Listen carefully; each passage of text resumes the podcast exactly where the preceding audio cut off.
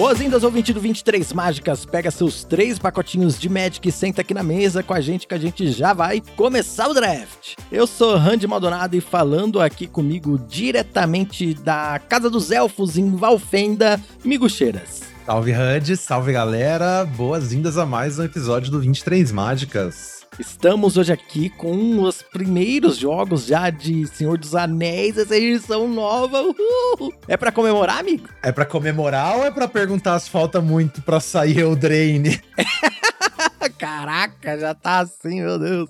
Eu não joguei o Early Access, eu joguei só um draft de Senhor dos Anéis, que eu nem terminei, inclusive. Então ainda não sei de uhum. nada, ainda tô cru, ainda tô gostando ali de conhecer as cartas. Mas você já teve mais experiências, né? É, como diz o ditado, qualquer edição é divertida os 10 primeiros drafts, né? É. minhas experiências, eu joguei ali uns quatro drafts no, no Early Access, foi três antes da live e um depois. Aí, claro que depois você joga, tipo, edição nova, você não consegue dormir por nada, né? Aí eu falei, ah, deixa eu ah, jogar é. mais um aqui. Aí, depois disso, a edição saiu ontem, né? Ontem eu fiz live também, fiz dois drafts na live. Já deve ter saído no YouTube a hora que esse episódio estiver rolando, né? Aí uhum. no, no, seu agregador de áudio. E joguei mais um depois também, então total de seis, sete drafts já até agora. Tô quase batendo minha cota ali de 10 pra, pra, pra verificar aí. Mas a gente já tem também os primeiros dados do Seventeen Lands, né? Já rolou aquela atualizaçãozinha ontem à noite. A gente já tem um panorama inicial, assim, do formato que é que vamos trazer para vocês aqui hoje. Isso aí, vamos trazer tudo aqui hoje no nosso episódio do 23 Mágicas. Mas antes eu queria lembrar você, ouvinte, que você pode ajudar muito o nosso trabalho aqui. Se você der cinco estrelinhas aí no seu agregador de áudio, se você der um coraçãozinho, se você ranquear esse podcast aqui no seu agregador de áudio, para ele ser indicado automaticamente pelo algoritmo, robô, as máquinas, para as outras pessoas. Olha só. Ai, que saudade de Marcha das Máquinas, hein? então, né? Mas você também pode seguir a gente nas redes sociais, né, em 23mágicas, tanto no Twitter quanto no Instagram, e mandar uma cartinha pra gente, um e-mail, alguma coisa em 23mágicas.gmail.com. Inclusive, migucheiras, temos aqui e-mails hoje! Oba! Bora, bora! Cartinhas. Mandando aqui, ó. Renato Monteiro Ruiz mandou um e-mail pra gente. Bom dia, boa tarde, boa noite, 23 magiqueires. Venho por meio dessa cartinha eletrônica agradecer muito por espalhar a verdade sobre o draft. Nesse caso de Marcha das Máquinas. Eu aprendi muito por aqui e queria compartilhar um deck que eu joguei em um que eu joguei em um pod draft da comunidade, chegando na final. Eu perdi a final, mas faz parte. Nesse deck tem muitas dicas que vocês passaram, como bastão, invasão de Kaladesh, e que cartas que fazem vários retângulos são a verdade. Ele mandou o link aqui pra gente. Vou deixar aqui na descrição do episódio também, para você que tá ouvindo é, poder ver o deck da, do Renato aqui. E aí ele deixa aqui algumas observações. Observação número 1. Um, eu, como bom jogador de Magic, li as figuras e não me liguei que o veículo da invasão de Kaladesh era lendário. Descobri durante um torneio. Isso é um clássico, né? Clássico, clássico. Observação número 2. Apesar de ter apenas 16 lentes, não tive muitos problemas porque o bastão fazia o seu trabalho de gerar tesouro. É, isso aí, né? O bastão ajuda ali nesse sentido. E as cartas mais caras tinham Convoke, como eu tinha muitos retângulos, dava para castar sem muitos problemas. Observação número 3. No side eu quase sempre tirava uma corrupção de Towashi e uma invasão de Kaladesh subia o counter. Aí sim, aí fez certo. Hum, Ele mandou aqui hum. um coraçãozinho com o meu nome, Randy, né? Então, é isso mesmo, tem que counterar as coisas, que é assim que você ganha o Magic. E ele mandou aqui também, ó. Aproveito esse correio eletrônico para deixar a lista correta das, dos melhores formatos de draft. Olha, opinião do Renato Monteiro Ruiz, hein? Primeiro lugar, Kamigawa. Segundo lugar, Kaldheim. Terceiro lugar, Mom, Marcha das Máquinas. Quarto lugar, Streets of New Capena. Cinco Uhum. lugar Mid, né? Midnight Hunt. Sexto lugar One. E os piores é Voo, né? O voto Carmesim. E Uhum. a Guerra dos Irmãos, bro. Obrigado pelo excelente conteúdo assinado BR, que é o apelido aí do nosso Aham. Renato Monteiro Ruiz. Grande Tube. Pô, curti essa lista aí de top formatos. É, achei da hora, achei da hora. Respeito. Muito Respeito. legal. Obrigado, Renato, pela, pela preferência aqui de ouvir o nosso podcast, de estar aqui toda semana com a gente. A gente fica muito feliz. Pô, valeu demais, Tube. E o deck sensacional. Parabéns aí pelo, pelo resultado. Daoríssimo. E nós temos também a carta aqui do Gustavo Fonteles Carvalho Pereira. Ele diz o seguinte, Mix. Hand Mix, parabéns pelo podcast que é muito massa. Como entusiasta dos formatos limitados, fico muito animado em encontrar não apenas o canal de vocês no YouTube e na Twitch, mas também esse podcast para me acompanhar na hora do Rush. Vou continuar acompanhando. Abração. É isso aí, Gustavo. Pô, valeu demais, Gustavo. Da hora que você escolhe o nosso trampo aí pra acompanhar o seu, seu tempo aí de podcasting. É isso aí, ó. Tá no trânsito aí, ó. Cuidado aí, não vai bater. Cuidado. É verdade. E também aqui um abraço pro Rafael Sardelli que mandou lá no Twitter que é, mandou um comentário pra gente falando que ainda não conseguiu jogar Senhor dos Anéis, mas tá muito animado pra esse novo formato. E aí, Rafael, hoje vamos ver aí, né? Será que nós estamos animados também? Pô, boa sorte aí, Rafael. Bons drafts, divirta-se. Tomara que você divirta-se. E você que tá ouvindo, quer mandar uma cartinha aqui, ó, 23láticas.gmail.com ou manda lá um comentário pra gente no Twitter, no Instagram, que a gente se conseguir ler aqui, beleza? Ah, lembrando que você pode ver os vídeos do Miguxeiras e o Miguxeiras jogando ao vivo, tanto no YouTube quanto na Twitch, no canal Miguxeiras. E você pode ver os meus drafts lá também no canal é, Eu Countero no YouTube, beleza? Então acho que de recadinhos por hoje é isso. Vamos abrir um pacotinho de Magic? Opa, sorte a nós.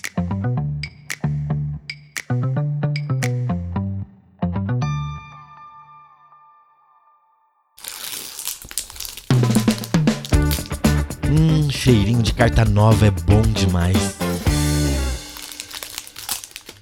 Abrimos um pacotinho de LTR, Senhor dos Anéis. Vamos cantar a música.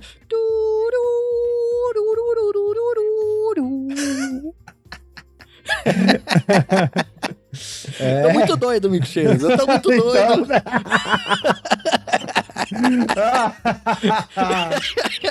Ai, que, que, que que tinha nesse Lembas, hein? Eu tomei dois copos de, de energético agora, porque eu tenho que acabar Ah. aqui a gravação e continuar trabalhando, então eu já tô, tô elétrico. É, Red Bull te dá asas. Ah, vamos lá, a primeira carta aqui que a gente abriu, amigos, no nosso pacotinho de Seus Anéis, é o Woze Pathfinder. Uma mana genérica, uma verde, 1 barra 1 humano xamã, que vira, adiciona uma mana de qualquer cor, um mana dorkzinho, né? E você Uhum. pode pagar 6 verde, virar, e outra criatura ganha mais 3, mais 3 e atropelar até o final do turno. É, bem razoável, né? Acho que o problema mais a floresta, mas acho que essa carta me impressionou bastante, assim, nos decks desde que eu joguei de verde. Tipo, dá uma rampadinha, dá uma acelerada, e depois ela tem alguma habilidade ativada, assim. Então, bem, bem razoável. Gera mana É, de qualquer cor também ajuda no splash. É verdade. Ah, o fato de gerar mana de qualquer cor ser um rampzinho, um drop 2, é ok. É um barra 1, né? Meio understat, mas talvez isso seja até ok pra bloquear o Guardião do Anel, o Portador do Anel, mas tem essa habilidade aí pra você usar no late game. É bem ok, Uhum. né? Bem aquela cartinha que. Filler zona. Sim, sim, bem filler. Não, não é bem filler, eu acho. Tipo, é filler porque parece que todas as cartas verdes são filler, sabe? É, então. Esse que é o problema. que verde tá performando assim muito mal, saca? É, mas, mas beleza, tipo, eu, eu acho que dentro da- do, do pla- dos planos disponíveis pro verde na edição, bem primeiras impressões, tá, galera? Uhum. É, isso aí parece uma das melhores coisas disponíveis, assim, sabe? Tipo, comparar, sei lá, com os outros drop 2 verde, acho que o negócio de food terminou parecendo meio fraco demais, e o negócio de Scry terminou também parecendo meio fraco demais. A gente vai chegar nisso mais tarde. Mas aí, então, se considerar, tipo, essas opções não, não valem muito a pena, talvez o negócio do verde é tentar rampar e fazer uns bicho grande mesmo, sabe? Porque esses, esses deckzinhos de A mais B, sinergia, não tá parecendo muito bom, essa é a fita. Sim. Cê- será que a cor verde ela tá meio ruim? Porque ela tava sendo superestimada, alguma coisa assim, ô Migs? Você já tem alguma ideia sobre isso ou não? Então, acho que a hora que a gente vai chegar lá depois no- nos arquétipos, eu acho que muito essa fita da, da sinergia, sabe? Que, Hum, tipo assim, ah, eu tô tentando juntar um elfinho que dá vidência com um elfinho que dá marcador aqui, papapá. Enquanto isso, você tá ou enchendo a mesa de humano com ímpeto e golpe duplo, ou você tá fazendo um Amaz 8/8, sabe? E eu aqui Entendi. perdendo tempo tentando fazer graça. Ah, então eu vou fazer um cachorro, eu vou fazer um negócio que dá uma food, e aí depois eu vou fazer um outro hobbit aqui, isso vai dar bom. Só que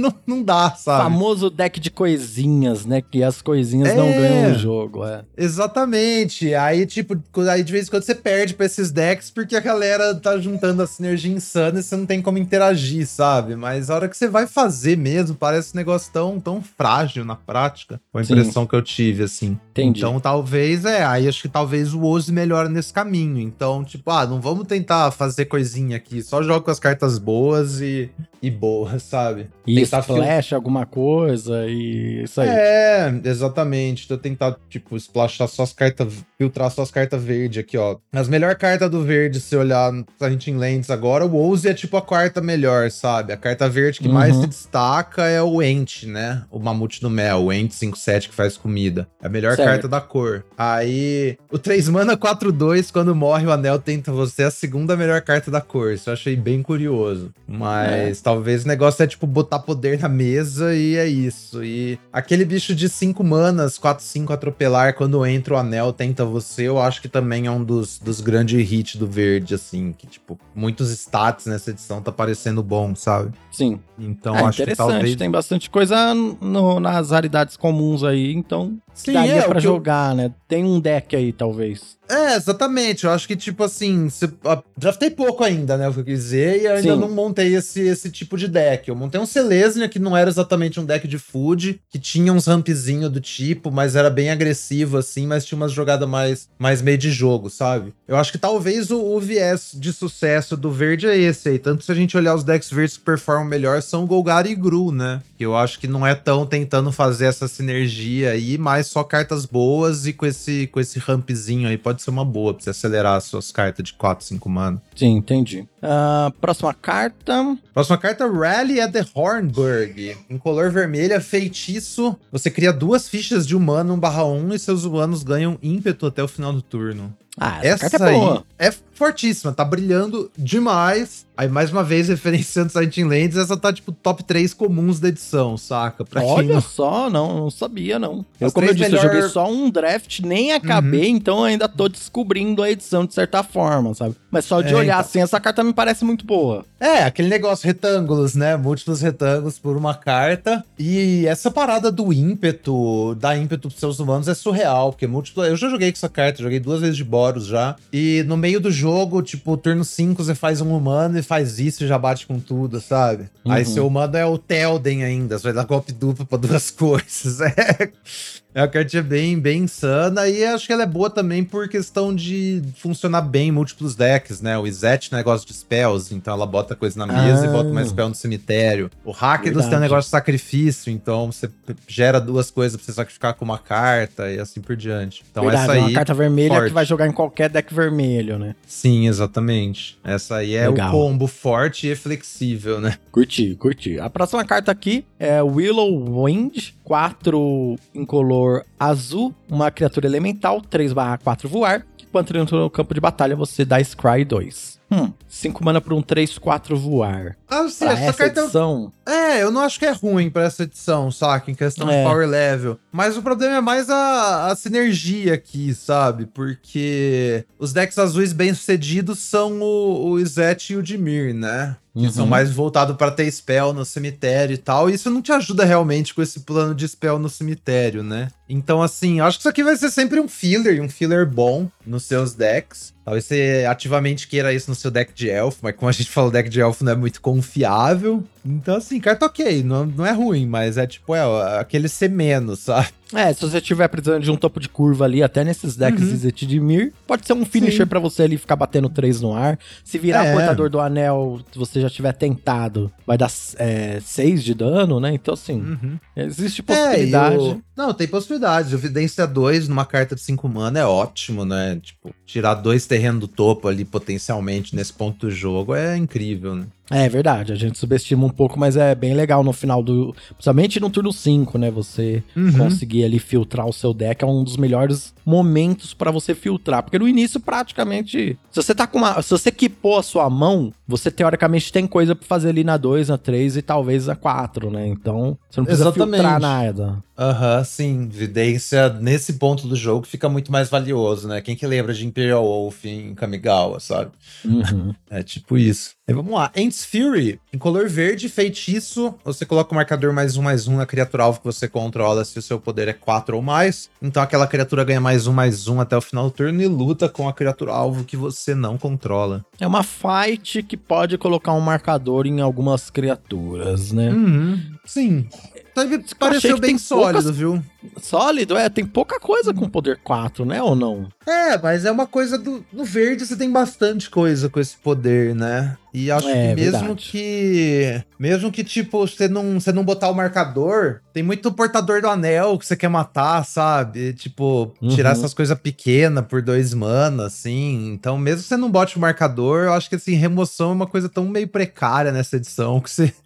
Você pega, sabe? Você usa Ant Spirit de boa no seu deck. Acho É, então o deck que eu montei, é um eu achei que ele ficou bem ruim, pra falar a verdade. Eu montei um, Uhum. quase um monoblue com um splash pro preto ali, né? E Aham. eu joguei só uma partida e aconteceu isso. Eu tinha algumas emoções e foi o suficiente pra eu segurar o jogo e ganhar, sabe? Com o meu Uhum. topo de curva, porque o oponente não tinha muita interação e eu consegui controlar o jogo de certa forma. Achei isso interessante, assim, eu acho que esse é o formato que que existe essa possibilidade desse jogo mais control, mais grind, sabe? Ah, com certeza, com certeza. Especialmente Zet e Dimir estão tão baseando nisso, sabe? É, e aí no, essa ferramenta no verde pode ser boa também, né? Um Golgari Uhum. ali e tal. Sim, Golgari acho que tem, é, bem, é bem sobre grind, então parece bem bom. Próxima carta é Isolation at Orthanc. Três incolores azul, uma instantânea.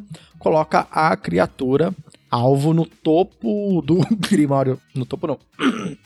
Coloca a criatura alvo no Grimório do seu dono em- na posição segundo do topo, né? Em segundo lugar. Uhum. Porque essa cartinha é a remoção azul também muito boa. É ok, faz exatamente o que você espera, assim. Tipo, acho que jogou exatamente como eu imaginava, sabe? É, é ok, nunca é, É. absurda, mas, mas é bem. bom, né? Instantâneo é bom. É, tem algo Mata que os, os. mata os Amés, isso é interessante, Os isso exércitos, falar. isso. É, que ontem eu, eu fiz um Amés, tava, tava jogando de Rakdos, né? Rakdos Amés. O meu recorde foi 14-14 até agora. Opa! De arme. aquele, não, aquele encantamento que toda vez que você ataca você dá Amés é surreal. Aquela carta é bem forte, na, na real, Uhum. assim. E, mas enfim, aí uma hora eu dei Torment of Gollum e o oponente Isolation of Your Tank na minha mão. Tipo, eu nunca cliquei tão fácil assim, sabe? Acho que Uhum. até talvez tinha uma coisa um pouco chata, assim, de lidar, mas, mas tipo, Isolation ia matar minha arma. Eu vi na hora que o jeito que eu ia ganhar o jogo era com aquela arma, então tira Isolation, boa. Mas é aquilo lá, acho que assim, uma cópia disso aí, ok, duas talvez. Você não quer muitas, né? Porque é quatro mana e você quer ter umas. ter um mix de interações ali, mas essa carta sempre funciona. E você costuma pegar tarde, assim. Tô olhando aqui, o alça É. dela é 6,63, saco? Que é bem É, alto. Você pode, é, você pode contar que você vai conseguir roletar isso direto, né? Sim, sim, 55% de chance de roletar do pique 1. Então, assim, provavelmente você vai ver nos piques altos. Se você tá de azul, ela não deve ter um preço muito alto pra você. Você deve conseguir só uma, uma ou duas cópias ali bem fácil. É, próxima carta, Uruk-hai Berserker. Ela é duas preta, um orc Berserker 3-2 e quando entra o anel tenta você. Ah, ok. É uma carta ok, pelo que eu, que eu vi do formato. 3 mana pra um 3-2. É, tem um tipo interessante e é tentado pelo anel, é ok. Nossa, acabei de olhar aqui, Gaming Handling Rate 59,6%, velho. Eu não esperava tão Ó, alto, não. Bem É, tá acima do brilhando. que é. Tá brilhando. Tá brilhando forte essa carta. É, assim, lembrar que tem o efeito cartas pretas estão se subindo porque é a cor mais bem sucedida, né? Então todas as cartas pretas puxam as outras pra cima.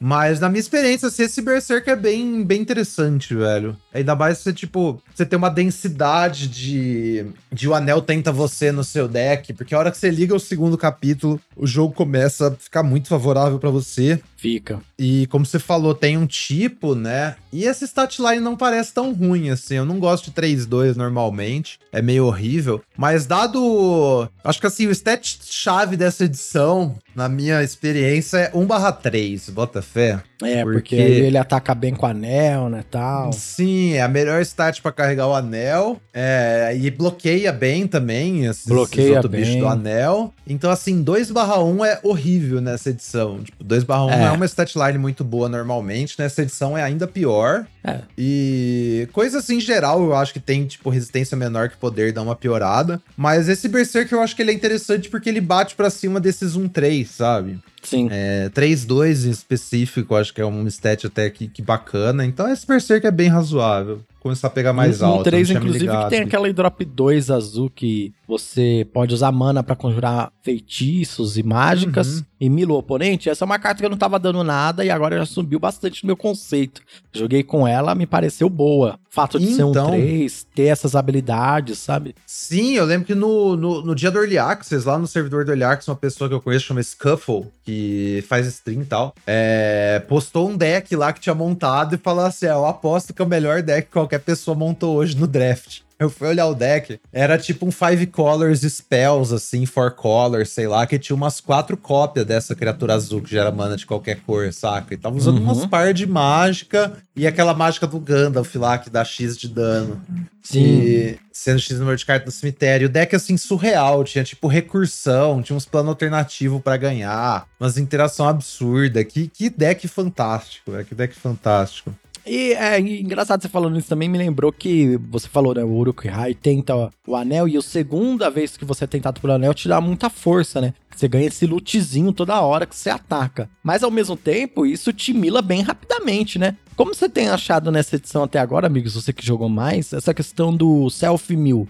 As pessoas têm, Uhum. tipo, perdido porque não conseguem finalizar o jogo? Como é que tem sido? Olha, nenhum dos meus jogos caiu nisso, viu? Até eu tive um jogo longo, assim, que eu tive que, tipo, olhar pro tanto de carta no meu deck, sabe? Mas nunca chegou muito, muito perigoso, assim. Talvez cheguei a ter 8, 7, 7, 8 cartas no deck. Mas o que eu acho que esse negócio do, do anel no nível 2 é que você começa a ter uma vantagem tão grande, tipo uma bola de neve, né? Cada vez que você ataca, você tá esculpindo sua mão, saca? Você, você nunca fica sem gás, velho. Eu acho que essa é a fita. É, A hora que você Nunca hora que você entra no nível 2 e consegue deixar seu portador atacando, você só vai, sua posição só vai ficando melhor a cada turno, né? Porque eu acho que é uma das coisas que decidiu muito o jogo, assim. Um- uma das pessoas tem anel nível 2 e a outra não, e a que não tem floda e perde. É, é simples, assim. É, o, a, eu vi, é, a gente já tava discutindo antes, né, se essa mecânica do anel ia ser forte, não ia, tal, não sei o quê. Uhum. A minha impressão é que é muito forte e priorizar ser tentado pelo anel vale a pena. Criar um deck que tenha essa habilidade, sabe? Ah, sim, eu acho que é, tipo, é, é osso, que eu tava pensando, tipo, deck de humano, que é um deck muito bom, né? O Boros e tal, e tem muito pouco de tentado pelo anel, e talvez o negócio é que você tem que priorizar mais mesmo, sabe?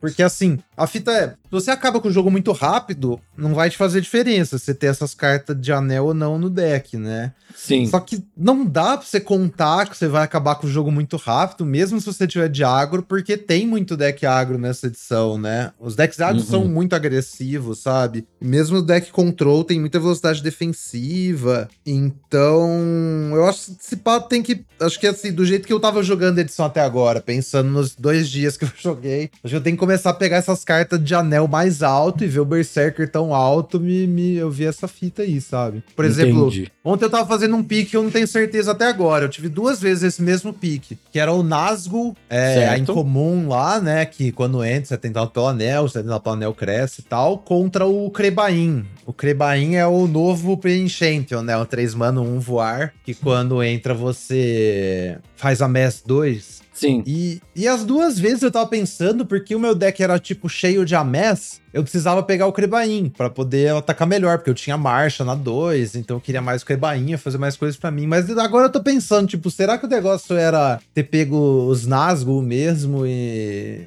E aí, sabe, Nazgûl é só melhor, saca? É, tipo, Então- priorizar ser tentado pelo anel de qualquer jeito. E aí você só completa o seu deck com, com o restante depois, né? Talvez. É, então, como que é? Não sei. Essa é minha É, dúvida agora, não tenho a menor ideia. Eu tô olhando. É, ah, e- olha só. Eu não tenho certeza, mas eu diria nesse primeiro momento que é uma estratégia que me parece que tá sendo mais bem sucedida, porque eu vi que ser tentado pelo anel é muito forte. Uhum. É, então, mas eu acho que essa é a fita. Você chegar no nível 2 é muito bom, saca? Eu acho que você tem que, tipo, tentar chegar o quanto antes, assim, ou eventualmente chegar, mas chegar antes do momento que você vai flodar, sabe? Uhum. E. Então, sei lá. A partir do momento que você não quer jogar mais terreno, pelo menos. Então, assim, tentar chegar no nível 2 antes do turno 5, porque depois tudo é gás. Só que, por outro lado, eu acho pra você chegar, tipo, no nível 3. Nível 3 nem faz muita diferença. Se você chegar no nível 4, que é onde dá um outro pico de poder, assim, você tem que ter tanto disso, sabe? Sim. E aí acho que já é menos realista, assim, porque quais cartas realmente boas que são tentadas pelo anel, sabe? Então eu fico com essa dúvida aí. E pra fins de desencargo, eu fui olhar aqui no Seventeen Lands, o Crebain e o Nazgûl. O Crebain é um ponto inteiro a mais de, win rate, velho.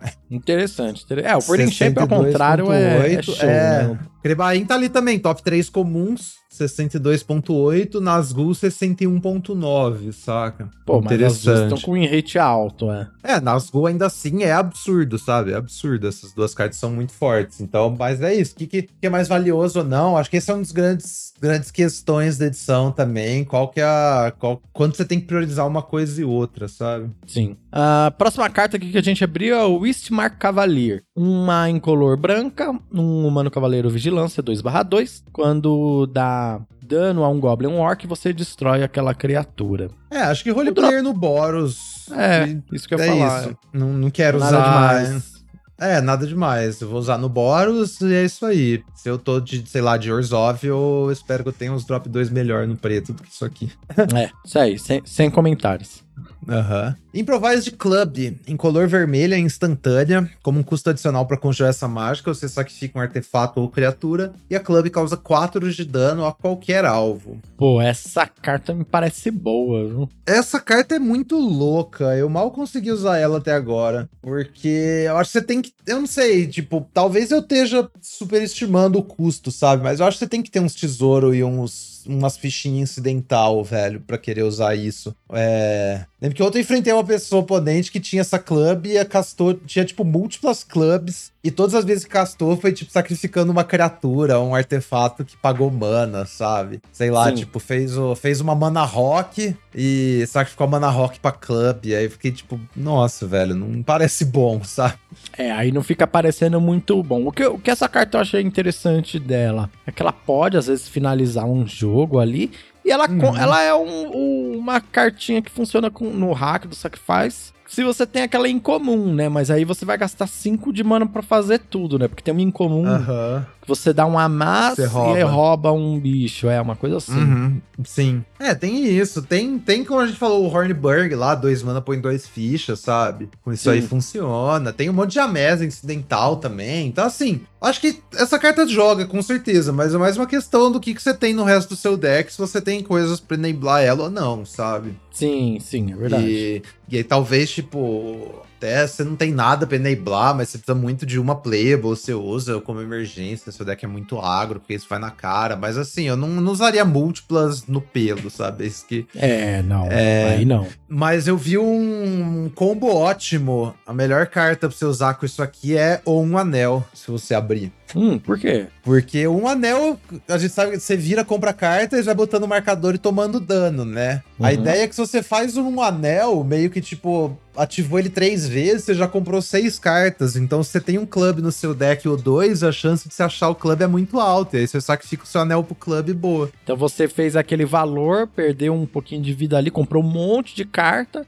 e aí você Uhum. se desfaz do anel, né? Você se desfaz do anel. É tipo a melhor coisa que você Taca pode o fazer com anel seu anel. na cara do oponente. na cara do oponente. Aí você transformou o seu anel, sei lá, quatro manas, fez uma fog e comprou seis cartas por três de vida. E ainda jogou, ele enablou seu clube, sabe? Parece Pô, bom. legal, realmente. Mas é, é mítica, né? Você não vai ver quase Ah, nunca. exatamente. É, mas assim, eu nunca picaria o anel num draft se eu abrisse. Agora, se eu abrir o É, anel, eu vou então. pegar o anel e ficar de olho em improvise de club, sabe? E agora, você falou que. é- Não, eu tinha falado que essa carta às vezes pode até ser um finisher. Eu lembrei que tem uma carta que eu tô muito na dúvida nessa edição, amigos.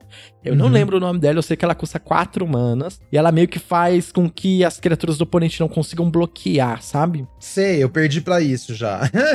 é, então. eu ia falar isso. Eu ia falar, cara, essa carta me lembra muito o Hazard Blast de One. Aham. É tipo E- isso, ela destrói É, um então. terreno ou artefato, se eu não me engano, e as criaturas do seu oponente não podem. Criaturas sem voar não podem bloquear esse turno. Sem voar. Que tem pouca É. nessa edição, né? E geralmente a criatura que tem voar tá atacando, que é outra coisa também. É, né? também, sim, sim. Não, você só perde pra isso, paciência, sabe? Mas eu É, não, filho, eu vou acho- ficar de olho nessa carta aí. Não, não é boa, não? não sei, tem minhas dúvidas. Eu não tive vontade de picar e usar até agora, não, sabe? Mas talvez seja uma roleplay em alguns decks, assim, se você. Talvez o Boros, né? Talvez o Boros. Talvez. É, acho que é mais uma questão de, de plano de jogo, assim. Se você, tipo, consegue causar bastante dano rápido, cedo, só que você não tem exatamente um bom finish, assim, um bom topo de curva, sabe? Aí Você pode usar Uhum, isso. Você não tem entendi, aquela é. coisa de maior impacto lá no alto, aí você usa isso aí e, e rouba os jogos. Bem, vamos lá pra próxima carta aqui, que é Enraged Warn. 4 em color verde, um Ent, 4 5, atropelar. Quando entra no, no campo de batalha, o anel tenta você. 5 mana por um 4-5 atropelar que o anel tenta você. Ah, parece ok. Ah, isso ok, a gente mencionou lá no começo falando do Ouse, né? Eu acho que isso aí Uhum. parece uma das melhores cartas verde, assim, na moral, tipo. Sim. É bastante stats nessa edição, bastante. Bastante stats, você ganha um, um tentado pelo anel ali, é ok, Uhum. legal. Mas nada demais também não. É, ok, bem ok. E a Ah, última carta comum, Segundo café da manhã, duas branca instantânea, até duas criaturas alvo, cada uma ganha mais dois, mais um até o final do turno. E você cria uma ficha de comida. hum, por 3 manas. É, meio. Ah. Três mana é meio Clunker City, né? Carão, assim. É. E tem que ter duas criaturas pra tirar o efeito. E assim, é, acho meio, meio paia. Talvez é bom. É que assim, parece tão paia à primeira vista que eu nem cheguei a botar num deck. Eu não acho que eu vi ninguém usando também até agora. Eu também não vi mim. ninguém usando, não me parece muito interessante não. É, não. Das comuns aqui, migas, todas as comuns que nós abrimos, cara, que agora a gente vai pra- passar para as incomuns, né? Uhum. Qual seria o seu pique? Eu acho que Rally, primeiro pique, o dois mana põe em duas fichas. A carta Seria de tá, tá. Rally? Rally, eu acho. Essa carta tá bem é, eu acho que hora. o pique é ou o Rally ou o Uruk-hai Berserker. Eu estaria Aham. nessas duas, assim. Sim, Porque a parece de justo. duas né? mana é mais interessante, mas eu achei legal esse 3 mana 3 2 que o anel tenta você. Achei Uhum. bem legal. Bem, vamos para as cartas incomuns então. Já começou. Primeira carta incomum já começou aqui com, com o pé na porta, né? Sim. Telden, o Rei de Rohan. Uma incolor, vermelha branca, uma criatura lendária, humano nobre. 2 barra 3. E quando o Telden entra no campo, qualquer outro humano entra no campo, a criatura alvo que você controla ganha golpe duplo até o final do turno. A criatura alvo, na verdade, não é a que você controla, né? É, se por algum motivo você quiser dar golpe duplo pra criatura do seu oponente, fique à vontade. Exatamente. é, É, o Telden é incrível, né? Só que o problema dele é que eu, você nunca vai ver no draft, porque ninguém deixa passar. ah, então. O meu primeiro pique da edição no Early Access foi Telden. E eu Olha. terminei o draft com três Teldens. Caraca! Então, assim, eu acho que é uma coisa, assim, viu? É... Eu acho que a fita dessa edição é o poder tá nas incomuns, especialmente nas douradas, né? Uhum. Então, tem esse negócio, se você, tipo, plantar a sua bandeira ali, conseguir dissuadir todo mundo de não entrar no seu arquétipo, os pack 2 2 e 3 vão ser da hora pra você, sabe? Sim, pode escrever. Então, acho- e valeu a pena especialmente- ter três Telden? Eles não se atrapalharam, não, por ser lendário? Nossa, não, porque o Telden específico ele tem ETB, né? Então, mesmo se você tiver um Telden sobressalente na mão, você pode jogar ele e você vai dar golpe duplo pra duas criaturas, saca? ele Hum, vira tipo sim. um feitiço: três mana, duas criaturas alvo ganham golpe duplo até o final do turno. Ainda triga Pode qualquer outra escrever. coisa que você tiver de, de humano. É, porque aí você escolhe manter o- a criatura lendária que já tava em no campo de batalha, né? Pra, Uhum. pra poder atacar e, e dar esses, esses triggers aí. É, o que já tava lá vai ganhar um trigger do que tá entrando, e o que tá entrando vai dar um trigger também. E aí, só alegria, velho. Não, não tem limite, assim, pra quantidade de Telden que você usa, sabe? E tem É, também show. tanta carta de humano, que faz dois humanos, ou as coisas com ímpeto. É, o deck é forte, velho, é bem forte. Nossa, agora que eu vi aqui que é na, na ilustração tem tipo uma fumacinha, que eu não sei da onde tá vindo essa fumacinha, mas ela Não é tá aquele- formando um cavalo ali, muito louco. Ah, é um cara, bota fé. O Telden não foi, tipo, meio que possuído? Não tem uma fita Foi. assim? É, ele foi. Aí ele, não sei se é isso. Ele tá sendo despossuído aí. E aí Talvez, tem uma de é. cavalo. Vai saber, velho. Enfim. É, mas é, o Telden é brabo, recomendo. Recomendo. Sim. Uh, Elrond, Lord of Rivendell. Duas azul, criatura lendária, elfo nobre, 3/2. Uma vez que Elrond ou outra criatura entra em campo de batalha sob seu controle, você usa Vidência 1. Se essa é a segunda vez que essa habilidade resolveu esse turno, o anel tenta você. É. Olha, s- eu acho boa essa carta, viu? O Elrond é, é- acho que é positivamente insano, velho. Muito É. bom. Nem se Não só no que você- deck do, do, do, de elfo com Scry, É. tipo, só de você transformar toda criatura que tá entrando no campo de batalha com Scry 1, já Sim. é um- uma ajuda enorme pro seu deck. Sim, isso é bem bom mesmo, viu? É... É, acho que essa é a fita. E aí no deck de Scry ele liga tudo, mas. Mas é, uma carta azul, ok. Aí só, só ver quantas criaturas você tem, né? Porque a gente tá falando, acho que dois dos decks azuis não querem ter o mínimo de criatura possível, sabe?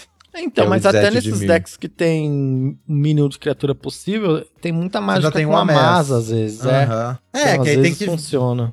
Tem a fita do tipo. Porque a partir do momento que você já tem uma Amaz em jogo, os seus próprios Amaz não são outra criatura entrando, né? É, isso é, isso é verdade, isso é verdade. Mas, mas é uma boa carta, Elrond. Mas acho que pior que Telden. Sim. Próxima carta é Dunedin Rangers, 3 em color, uma verde, 4/4 um humano Ranger que tem Landfall.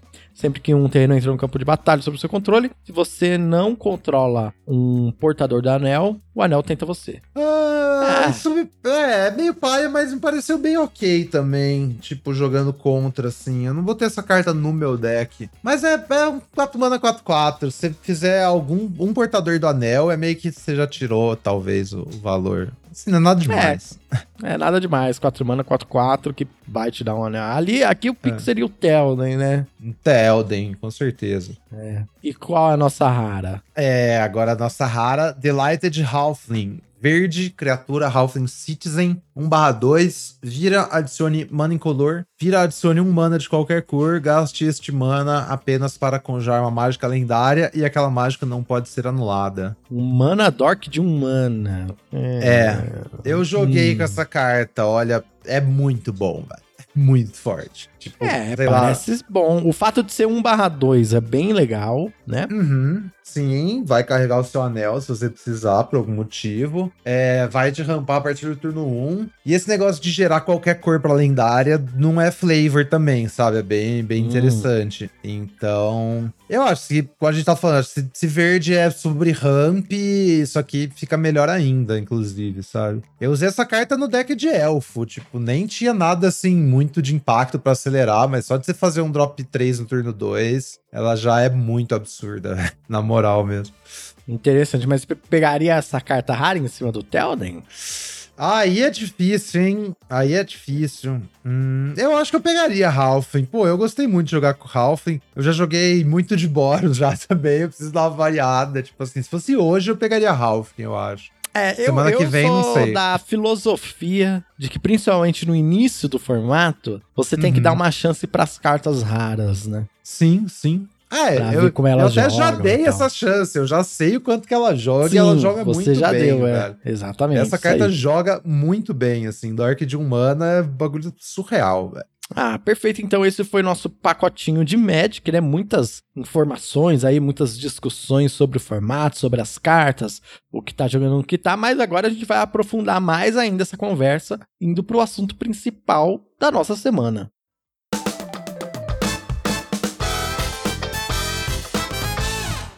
Vamos lá, então. É... Bom, nosso querido site Seventeen Lands, também conhecido como 17 Terrenos, será que isso é familiar aí pra alguém que tá ouvindo?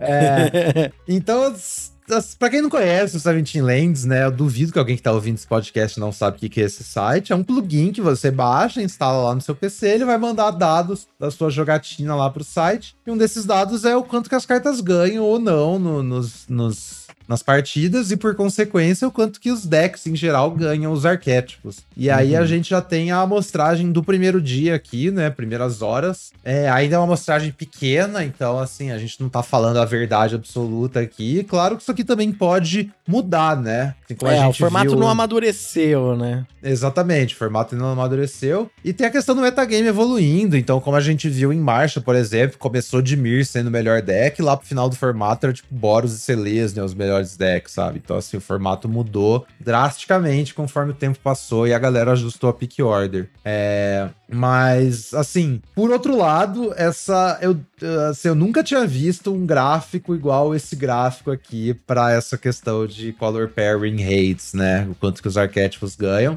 É, vai estar tá rolando esse link também na descrição do vídeo, né, Rani? Na descrição do vídeo, uhum. na descrição do podcast, né? Da é, postagem é, sim, do e isso aqui vai estar tá saindo na sexta também. Vocês podem pegar, abrir o Seventeen Lands na sexta e ver o que, que mudou, o que, que não mudou. A gente tá falando aqui, gravando isso na quarta noite. Mas vamos lá então. A gente tem bem claro, assim, um, uns tiers aqui dentro do formato, né? Lembrando que a win rate média dos decks de dois cores nesse formato é 56,2%. Então, dado isso, a gente tem melhores arquétipos ali num bem claro tier 1, mais de 59% cada. A gente tem Orzhov, Boros e Rakdos. Uhum. Então, amantes da combinação Mardu aí, Rejoice, os melhores decks de longe comparados com os outros são Orzhov, Boros e Rakdos. Não três cores, tá, galera? Você vai ver win rate do Mardu três cor reto no Silent Lands é tipo 50%, é muito abaixo. Então, assim, a gente não tá falando Mardu, literalmente Mardu três cores. A gente tá falando Orzhov ou Boros ou Rakdos. São os decks que mais ganham nesse momento.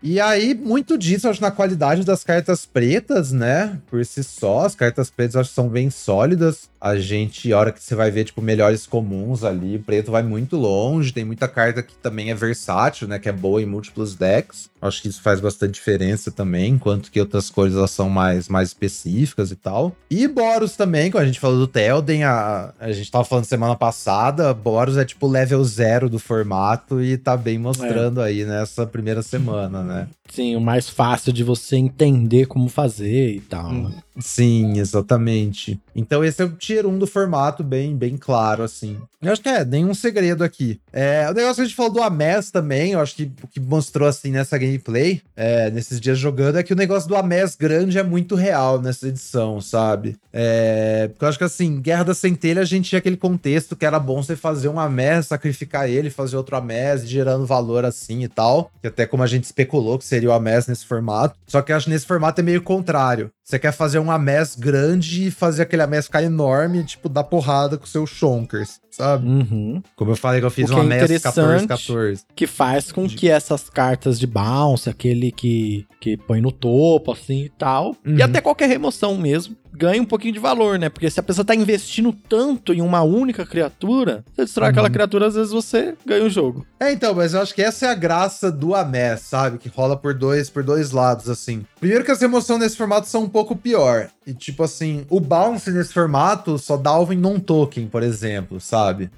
Então, e aí você tem um monte de remoção feitiço. É, você tem o, o, Isolation at your tank lá, né? De 4 mana, que bota no topo e tal. Que eu acho que é umas Sim. poucas coisas que responde, tipo, bem. É porque os pacifismos não pegam bem no, no Ames, né? Não que você devia botar pacifismo no seu deck em 2023, mas enfim, a galera ainda põe. E. Mas por outro lado, qual que é a fita do Ames? É que você nunca. Não tem. Seu Ames não é uma carta, sabe? Você não gastou uma carta para fazer aquele Ames. É, então, é assim, verdade. todas as cartas com a MES fazem outra coisa além de fazer o AMES. Então, assim, claro que geralmente, pô, o AMES é o que você mais quer da carta, né? É... E às vezes você, tipo, fez tanto, sei lá, se... beleza, cada MES é metade da carta, mas se eu fiz a MES quatro vezes e aí você deu uma remoção, você tirou quatro meias cartas, então, sabe? Claro que não é tão. tudo tão assim, como é que fala? Tão claro, né? Tipo, o que, que eu Você tô tá falando? gerando ali algum, algum valor ali, você tá ganhando alguma coisa, né? E é, essa é fita. É, porque o Ames é meio incidental, sabe? Esse que é o negócio. Então, assim, a ideia é que meio que incidentalmente você tá fazendo uma, uma criatura grande, sabe? Mesmo você perder ela, você tipo, ah, beleza, vou começar de novo, saca? A gente tem um bicho vermelho de 5 mana que tá performando super bem, que quando uma criatura poder 4 ou mais sua morre, você faz Ames 2, que já ajuda nesse sentido. É... Você tem também a- aquela marcha que dá a mesta todo turno, então é fácil ah, você essa marcha reconstruir, é né? boa pra caramba. Assim. E, e tem o Tormento de Gollum, que eu acho que é uma carta, tá ali na- entre as melhores comuns também do formato, que é essa fita de você poder interagir ali, né? Você olhar a mão do seu oponente, tirar o que vai quebrar o seu Amés, sabe? Isso aí rolou Sim. múltiplas vezes ontem, velho. Eu tava jogando de hack dos Amés, então eu fiz um Amés ali turno 2 ou 3, turno 4 eu faço Tormento de Gollum, tiro sua única remoção, saca? Agora o resto do meu jogo é fazer um Amés gigante que você não vai ter como lidar. É, eu, eu vi. Tem pouca remoção, né? Esse é um dos porquês disso, né? E Uhum. muitas dessas remoções são feitiço. E eu, eu, apesar de não ter jogado tanto, eu vi alguns vídeos e tal. E essa cartinha aí, o Tormento de Gollum, tem performado super bem, hein? Quatro manas, você descarta, faz uma mess e tal. Que, como é interessante o Magic, né? Uma carta que em outras edições seria irrisória. Nessa edição Uhum. ela é boa. É, top 5 comuns da edição, galera. Pra quem não, pra quem não se ligou ainda. É, até o Sterling Vanguard é uma carta que, nossa, eu não botava fé. E tá aqui também com uma rate altíssima, que é o 2 mana 2-1 quando morre a MES 1, sabe? Sim. E vai também super nesse, tudo nesse caminho, assim. Então, todas as cartas dão a incidentalmente, você tá gerando essas vantagens batendo com o bichão. Acho que essa é a fita do, do Rakdos, não tem muito segredo, assim. E, e aí o Orzhov acho que vai meio no, no, no grind, sabe? Ele pega esses elementos mais grind do, do, do preto e good stuff e junta com umas cartas brancas, assim. A- as duas incomuns Orzhov são absurdas, né? Tanto o Denethor quanto o Shadow Summoning lá, que bota duas fichas, um barra um voar. Então, esses três É. decks estão lá em cima. Bem legal, bem da hora. Esse é o nível 1 do formato, né? Os melhores decks aí estão nessas cores Mardu, né? É, e pelo, pela, pela, aqui pelo gráfico a gente tem é, mais outras duas disparidades, né? Os formatos ali que estão no meio, e os formatos não, os decks que estão no meio e os decks que estão lá no final. No meio a gente tem aqui, ó, Izzet, Dimir, Golgari e Gru. É, o dia que tem até dois níveis, dá até pra dividir esse, esse nível do meio assim em dois, né? Que a gente vê Verdade. que Izzet e Dimir tão, tão, tipo... A gente olha aqui, Izzet e Dimir 56.9.8, não quase 57. Golgari 55,5, Gru 54,5. Então tem ali umas gradações, assim, mas é... é Izzet e Dimir eu acho que são bem similares, de certa forma, e eu acho que, assim, um dos splashes mais prováveis é, tipo, você splashar preto no seu Izzet ou vermelho no seu Dimir pra algumas cartas específicas, sabe? Aí você faz É. esse Grix aí, né?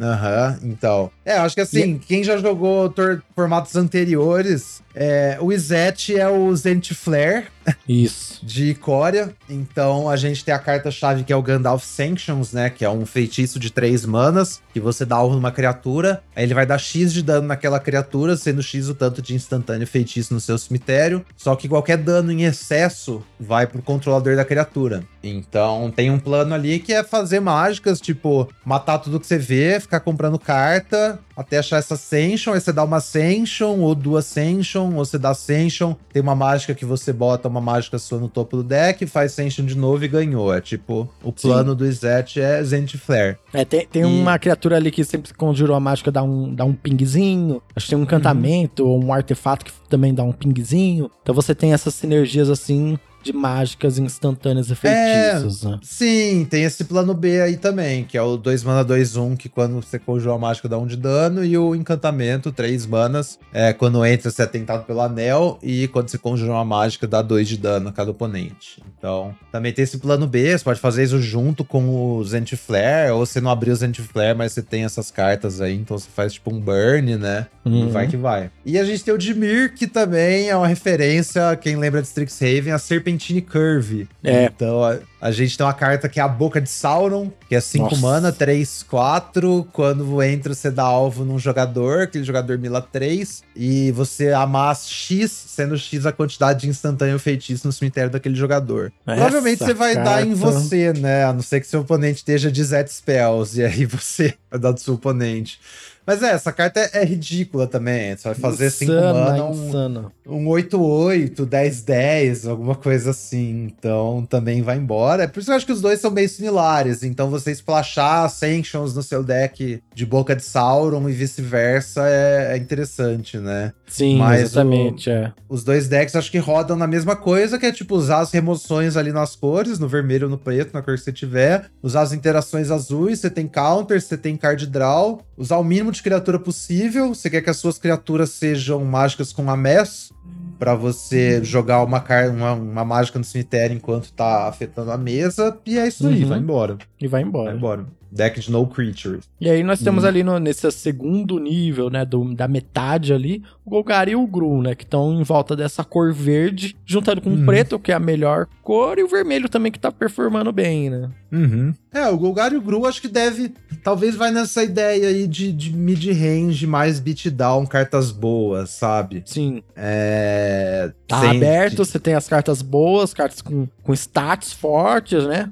Sim, sim. Sei lá, se a galera sacar logo que verde é horrível, você vai ver- ver verde passando muito forte. Então você começou no. Você começou. Lembra quando, quando o vermelho era horrível em marcha? Você começava no azul, o vermelho tava aberto, você terminava Izete, que era um bom deck. Talvez o Golgari é, uma coisa terminava similar aqui nessa edição. Exatamente, pode ser. Pode ser. Ou, tipo, o Gru acontece a mesma coisa que Rakdos, porque preto também era muito bom, você começava no preto e verde tava aberto, você terminava no Gru. Porque assim, é, não tem muita definição mecânica nesses arquétipos, sabe? Nem no Golgari, nem no Gru. É, É, o mais famoso um good Magic stuff, que joga né? fácil, né? Coloca uma criatura, interage, remove a criatura que tá bloqueando do oponente, continua batendo e, e vai Uhum, pro gol. e vai. É, isso aí. Não tem segredo. É, uma comunzinha verde que me impressionou bastante, pelo menos, sei lá, eu não acho que eu não piquei nenhuma, não usei nenhuma ainda, mas sempre que tá do outro lado é um problema. É aquela aranha de um mana lá, viu? Um barra um Aranha Death de Touch. Olha só. É, um mana, um barra um Death Touch, quando ataca a criatura lendária, algo que você controla, ganha Death Touch até o final do turno. É, especialmente contra a Mess, isso aí é super incômodo, né? Verdade, Você tá fazendo você tá aquele trocando amass. seu amass, é. Sim, e também contra contra os próprios portador do anel. Ela sempre vai blocar os portador do anel e trocar, sabe? Aquela aranha é muito incômodo, velho. Aquela cartinha chata, né? Cartinha chata. E qualquer remoção que você gasta nela, você tá, tipo, saindo de uma troca ruim também, sabe? A não ser que seja a incomum de 2 de, dano lá, ou menos 2, menos 2, sei lá. É, interessante. Interessante. Aranha humana 1 barra 1. Legal. Carta bem defensiva. E ela não tem Uhum. alcance, né? É, as aranhas dos Anéis são pequenas. Elas É. não pegam águias. Pode escrever. É, e aí a gente tem o Tier 3. Então, se, se Mardu é onde você quer estar, Bant é onde você não quer estar. A gente tem Selesnia, 50,7%, Simic, 49,9% e Azorius, 48,7%. Esses decks estão É. tristes.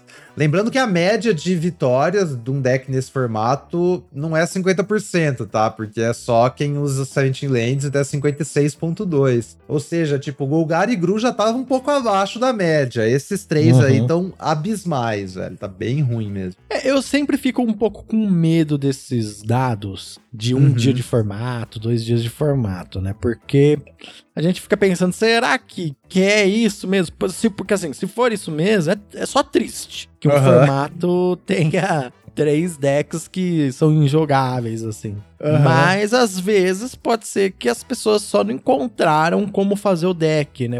O- próprio hack dos Wizard em Marcha das Máquinas, nos Uhum. primeiros dias, na primeira semana, eles eram, tipo, totalmente irrisórios. Ninguém jogava de Sim. hacks. Ninguém jogava de Izzet porque eram decks horríveis. Porque ninguém tinha entendido que você tinha que juntar bastão com Kaladesh, Uhum. com não sei o que. Então, assim, existe ainda na minha, no meu coraçãozinho, que acredita, a esperança de que o anel seja destruído e de que esses decks tenham um, um, um- um jeito, um caminho até a montanha da perdição ali sem os orcs pegarem eles. Mas Sim. tô, né, lá daquele jeito. Uhum. Não, assim, ó, primeiro eu não acho que, tipo, um formato desbalanceado é necessariamente ruim, sabe? Não, é, isso É, sim. Tipo assim, É, é um se- pouco, é que nem eu falei, é um pouco triste, É mas um pouco é ruim. triste, sim, é. Mas é. digamos que isso aqui nunca mude, o que eu também não acho que vai acontecer. Mas digamos que isso aqui seja o enrate do resto do formato. Se a gameplay entre Orzhov, Boros e Rakdos for boa, o formato é bom, sabe? Eu acho que Sim, o importante sim. é os jogos serem legais, isso é uma coisa. É, Segundo, comparando com, com é, Dungeons and Dragons já tá melhor aqui. É, exatamente. tipo isso, velho. Tipo isso. Mas assim, segunda coisa também, eu não acho que, tipo, isso aqui vai. Essa disparidade tão grande continua, sabe? Eu acho que assim, é possível que a ordem desses decks não mude muito, mas eu acho que a tendência é a, a vantagem dos melhores decks diminuir, porque eles vão ser draftados mais, então as cartas vão estar menos disponíveis, então os decks vão ficar Uhum. piores versões. Foi o que aconteceu com em Mon, né? Que assim, o deck Sim. foi só caindo só. E, e vice-versa também. Porque agora a galera pode estar brigando por, pelo, pelos, tipo, sei lá, pelos Frodo Baggins e pelas Galadriel da vida. Então esses decks estão contestados. A hora que a galera parar de brigar, que foi o que aconteceu, tipo, com o brigão de. com o brigão de marcha. E Isso. essas cartas ficarem mais disponíveis, o deck sobe. Então, assim, eu não acho que. Eu não sei se esse formato tem a mesma profundidade que Mon tinha pra, tipo, o negócio flipar completamente, sabe? Que foi o que aconteceu. Concordo, eu acho que concordo. assim, eu acho que então assim, essa edição é mais simples, é mais provável que a gente continue talvez nessa mesma ordem, só que com a disparidade um pouco menor. E assim, eu, eu não acho que é tão tipo o fim do mundo assim, sabe? Eu comecei zoando que ah, sai logo Eldraine, mas tem bastante coisa pra fazer nesse formato assim, saca? Tipo, ainda tem muito espaço pra explorar. Eu tô falando aqui, mas eu não joguei com nem metade dos decks ainda, sabe? Eu não joguei de, de azul, por exemplo, de azul spells. Então, acho que esse formato ainda, ainda tem um pouco, um pouco de, de espaço. Olha o que a gente tá falando, velho. Literalmente saiu ontem a edição, tá ligado? É, que, só é que agora, Lucas, aqui hoje. que a gente produz conteúdo sobre draft, e aí a gente fica estudando e vendo spoiler. É. Quando a edição sai, a gente já tá enjoada dela, porque a gente já tá falando dela três semanas já, pô. Pois é, verdade, né? A gente, tá- a gente só vai virando aqui a maquininha de polêmicas, perde todo o pé na realidade. É. Só vem mandando Mas na verdade, mas eu tô go- gostando. Eu, ó, eu vou falar aqui, ó, a essa mecânica de ser tentado pelo anel, eu achei a coisa incrível, incrível pra um formato de limitado. Muito Uhum. diferente, nunca tinha visto nada igual.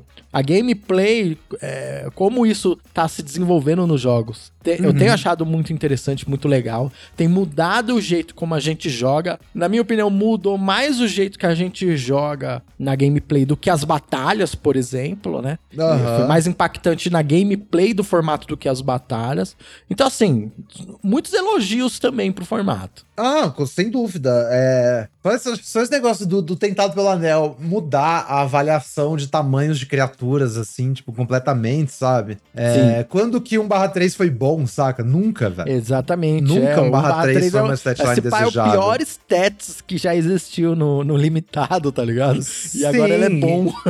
E agora é bom, é desejável. É tipo, melhor que um 3, só um 4, sabe? Build Depone OP. É, Mas é, acho que isso é muito da hora, muito positivo. Fazer uns amés gigantescos é divertidíssimo também. É, Inclusive, se vocês fizerem um amés maior que 1414, mandem aí o print pro, Mandem, pro mandem o print. Aí, ó. 23marchas.gmail.com. Fica aí o Competição próximo de amés, hein? Competição da MES, quero ver quem tem o AMES maior.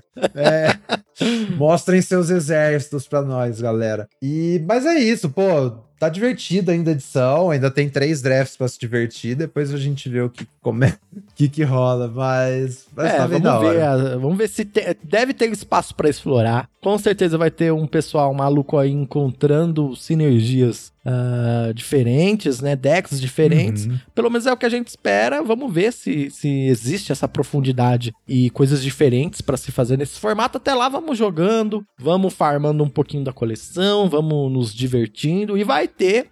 Mais pra frente é um Arena Open de Seus Anéis, não vai rolar, não? Vai, é daqui a 10 dias, inclusive, velho. 10, 12, sei lá, é dia 1 de julho, alguma coisa Primeiro assim. de julho, olha só. É, já tá próximo bem próximo final chegando. de semana. É, sim, eu curti. Já manda o Arena Open, tipo, na cara do, do release e é Uhum. nóis. Vamos ver se a gente vai ter outro Arena Open dessa edição, eventualmente, igual o Marcha teve dois, ou se já vão trocar o formato também. O que, que vai acontecer? Sim, mas é isso, mas, Arena, Arena Open dia 1 e a gente tem também aquele Qualifier também vai ser Limited de Senhor dos Anéis. Então, se alguém estiver caçando rank aí da vaga do Qualifier, o Qualifier que vem é limitado. É, então ainda tem um espaço aí pra gente ver algumas coisas.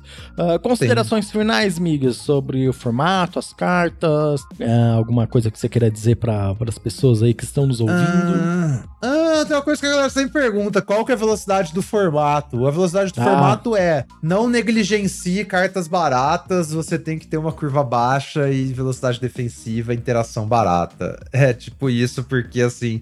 Os decks agro tão brutais. Mesmo, você não esteja jogando de agro, você tem que interagir cedo. E isso é que a gente fala pra toda edição, né? Mas nunca é demais relembrar.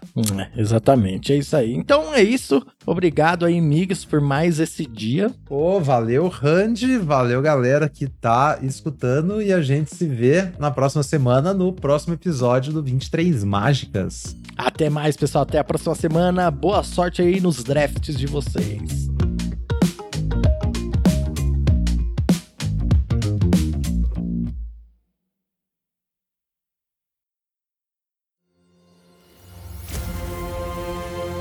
Este programa foi editado pela Grimório Podcasts.